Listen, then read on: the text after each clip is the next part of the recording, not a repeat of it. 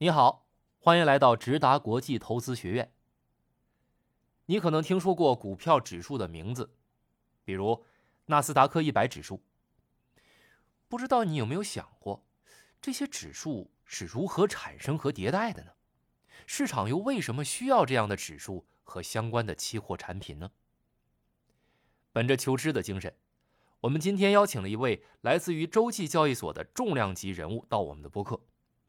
他的名字叫 Franz Sportiello，为了方便称呼啊，我们翻译为富兰克斯波尔蒂耶洛，简称富兰克。富兰克是洲际交易所亚太地区金融衍生品业务发展主管，他也被认为是亚洲科技三十指数之父，因为他推动了该指数和期货产品的发展。众所周知，投资者在二零二二年的科技股上遭受了巨大的损失。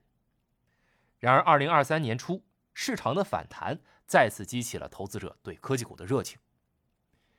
亚洲有两个著名的科技指数，一个是恒生科技指数，另一个就是亚洲科技三十指数。今天我们邀请到弗兰克来为大家分享关于亚洲科技三十指数和期货的详细信息和见解。以下内容是直达国际的采访翻译，我们现在就开始吧。主持人提问：啊，弗兰克，谢谢你来到我们的播客节目，能给我们介绍一下亚洲科技三十指数和指数期货吗？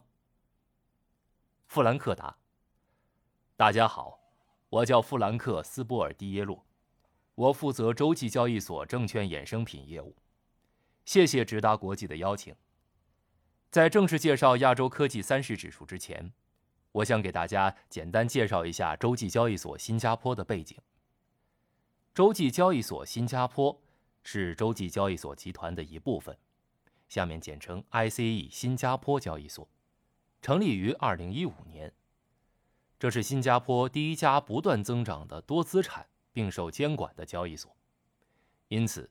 在 ICE 新加坡交易所平台上，拥有很多品种合约，从能源到股票指数都有覆盖。微型亚洲科技三十指数期货是在2021年4月推出的。亚洲科技三十指数其最重要的目标是要成为一个地区科技股的基准。我们通过微型合约以及简单的策略去实现。亚洲科技三十指数。有三个显著的要素。首先是区域性。我们相信，该产品不单单只是给投资者投资一个国家股票的机会，而是给投资者带来可以投资整个亚太地区的机会。根据最大的科技股排名情况来看，其中排名前十家公司有四家来自亚太地区，其中包括中国内地的阿里巴巴、韩国的三星。以及中国台湾的台积电，所以该指数成分股是非常多元化的，且投资机会范围也很广。除此之外，该指数期货统一采用美元计价，减轻了不同国家的货币风险。亚洲科技三十指数第二个关键要素是行业板块。ICE 指数数据团队会尽可能的捕捉最佳的科技股，去完善该指数，因为它是不断发展的。所以，我们需要关注我们想要涵盖的行业，比如最主要的三个板块的蓝筹股，包括科技、消费者必需品、消费者非必需品和媒体等。所以，这一过程是在跟踪像索尼公司、美团这样的蓝筹股表现的指数。第三个要素，实际上是一个基于规则的指数中捕捉以上两点的概念，也就是科技行业概念。和亚洲市场发展概念，从而使投资者能够非常简单的跟踪亚太地区的整个科技行业。正如你所知道的，亚洲地区在股票市场、时间、地区以及货币方面是非常多元化的，所以通过创建一种基于被动指数的方法，提供了一种低成本且高效的方式来覆盖这个亚洲地区的整个科技行业。亚洲科技三十指数已经覆盖了亚太地区交易所产品，它是标准化的，且每季度更新一次其成分股，并且以美元计价。正如我所说，你能在该指数中找到最相关的核心科技股。简单来说，就是投资者可以通过一个期货合约就能投资一揽子全球顶尖的科技公司股票。亚洲科技三十指数是由三十只主要科技股组成。说到这儿，我想考一考大家。你们知道这三十只股票当中哪一种在今年表现最好吗？今年的意思是截止到一月底，是索尼、美团还是阿里巴巴呢？各位听众朋友们可以猜一猜，我也会在采访最后公布答案。主持人说：“ 我猜是阿里巴巴。”弗兰克说：“哈哈，现在我还不能揭晓答案，节目最后尾声咱们再来揭晓。”主持人说：“好，那咱们回到科技指数。我们都知道，在亚洲不仅仅只有亚洲科技三十，除此之外，还有像著名的 MSCI AC 亚太指数和恒生科技指数。亚洲科技三十指数和这些指数相比，有哪些显著的特征呢？”弗兰克回答：“实际上，MSCI AC 亚太指数和恒生科技指数。”实际上与亚洲科技三十指数是非常相关的。亚太指数是亚太经合组织新兴市场和发达市场股票的基准，其成分股行业分布很广泛。恒生科技指数成分股是与科技主题高度相关的香港上市公司。这两个指数的成分股的特征是，一个非常广泛，一个地区很集中。而亚洲科技三十指数是结合了这两个指数的特征。我们可以从指数表现来看，亚洲科技三十指数每年年化回报率大约在百分之十，标准差大约为百分之二十一，夏普比率为零点五四，而亚太指数仅为零点三四，因此亚洲科技三十指数是有更好的风险回报率的。从今年的表现来看。亚洲科技三十指数今年迄今为止上涨了百分之十四，但恒生科技指数和亚太指数仅上涨了百分之九点五和六点一。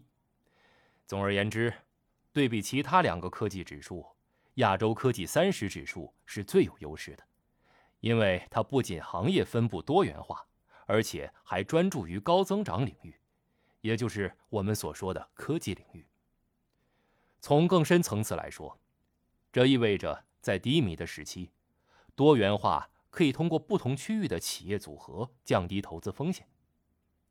比如，我们来看2018年、2010年以及2020年增长年份的表现，亚太科技三十指数的业绩表现是远高于亚太指数的，因此亚洲科技三十指数会优于其他两个指数。主持人提问。接下来，我们来说一说亚洲科技三十指数成分股最新地理分布。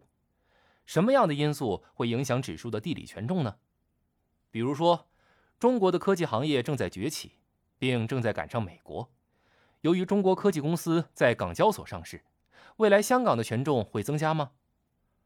富兰克回答：实际上，指数成分股的地理分布是我们一开始设定规则的时候所产生的结果。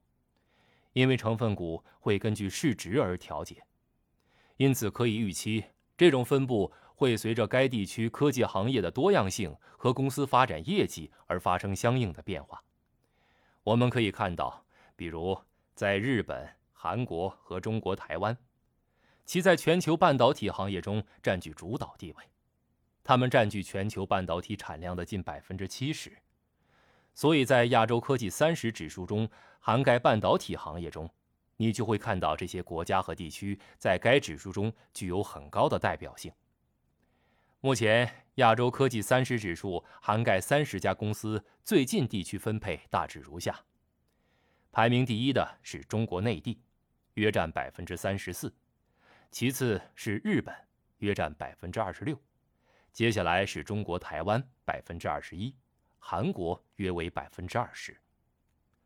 去年在印度尼西亚交易所上市的 Go To Go Jack，由于市值较大，所以我们需要将此股票纳入亚洲科技三十指数之中。由此可见，成分股的国家或地区分布会随着时间的推移而不断的演变。未来，我们可能更加倾向于更多的中国股票，比如像阿里巴巴这种表现非常好的公司。因此，随着中国优秀的科技企业公司在香港上市，香港的权重或许会增加，这是我们值得期待的。主持人提问：大家都知道，在刚过去的二零二二年里，美联储迅速加息，造成对于科技行业估值的损害。那么，在科技股指期货中，哪一种对加息更具有抵抗力，或者倒过来，在降息的时候更容易受惠呢？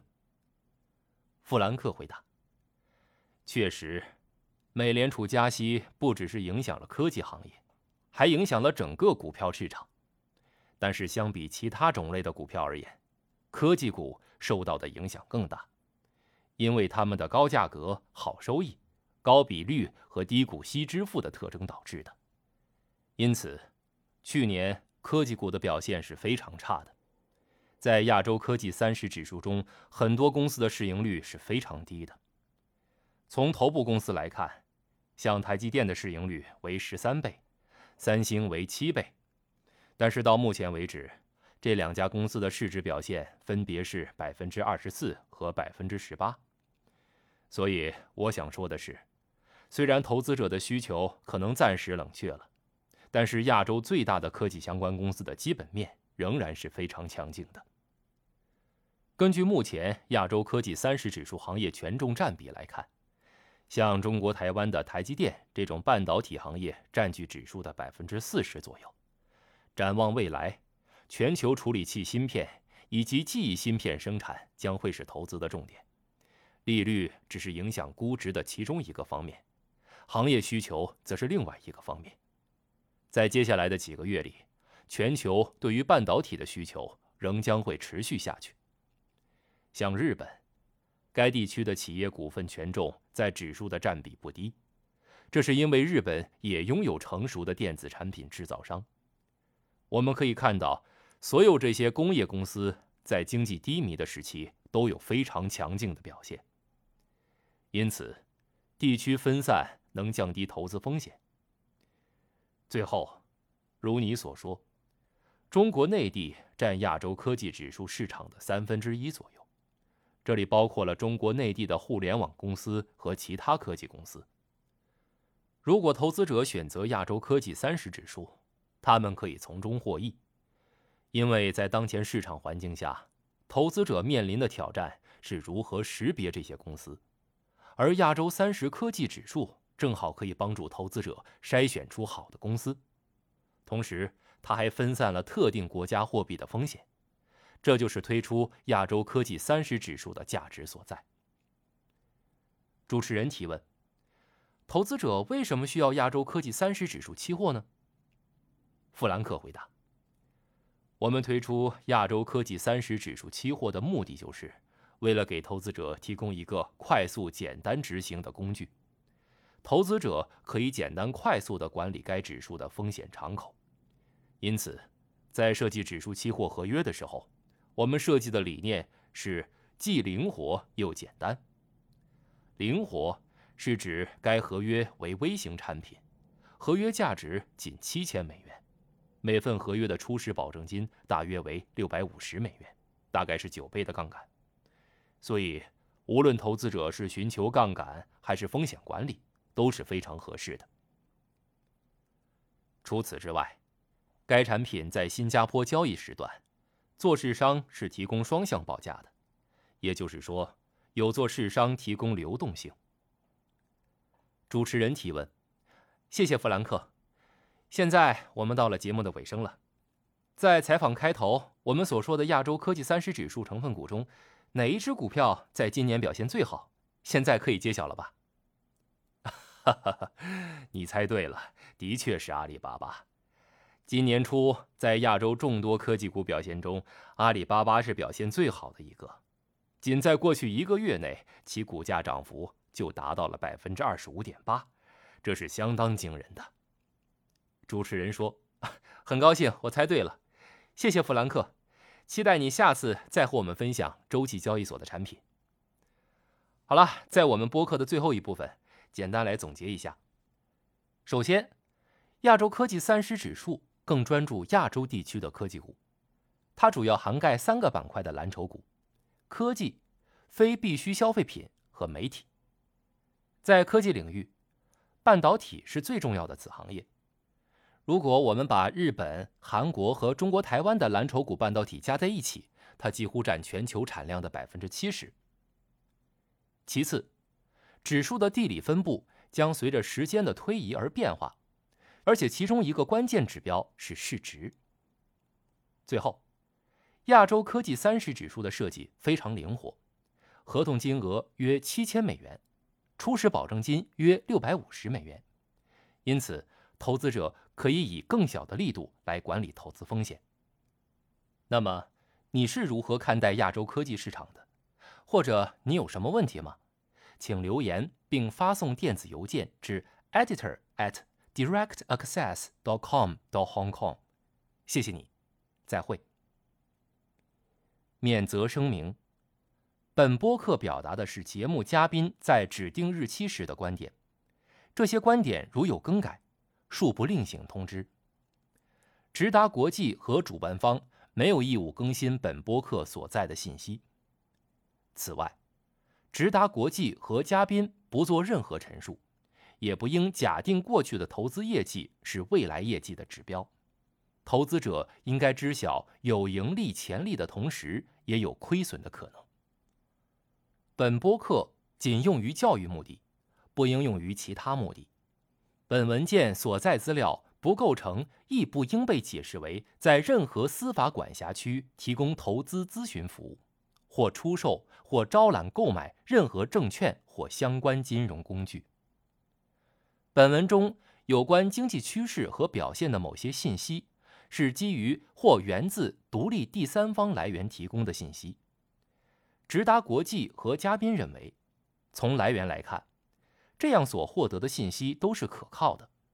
但是，本公司不能保证该等资料的准确性，也未独立核实该等资料。或该等资料所依据的假设的准确性或完整性，未经直达国际事先书面同意，不得以任何形式全部或部分复制、转载、再版或发布本播客，包括此处包含的信息。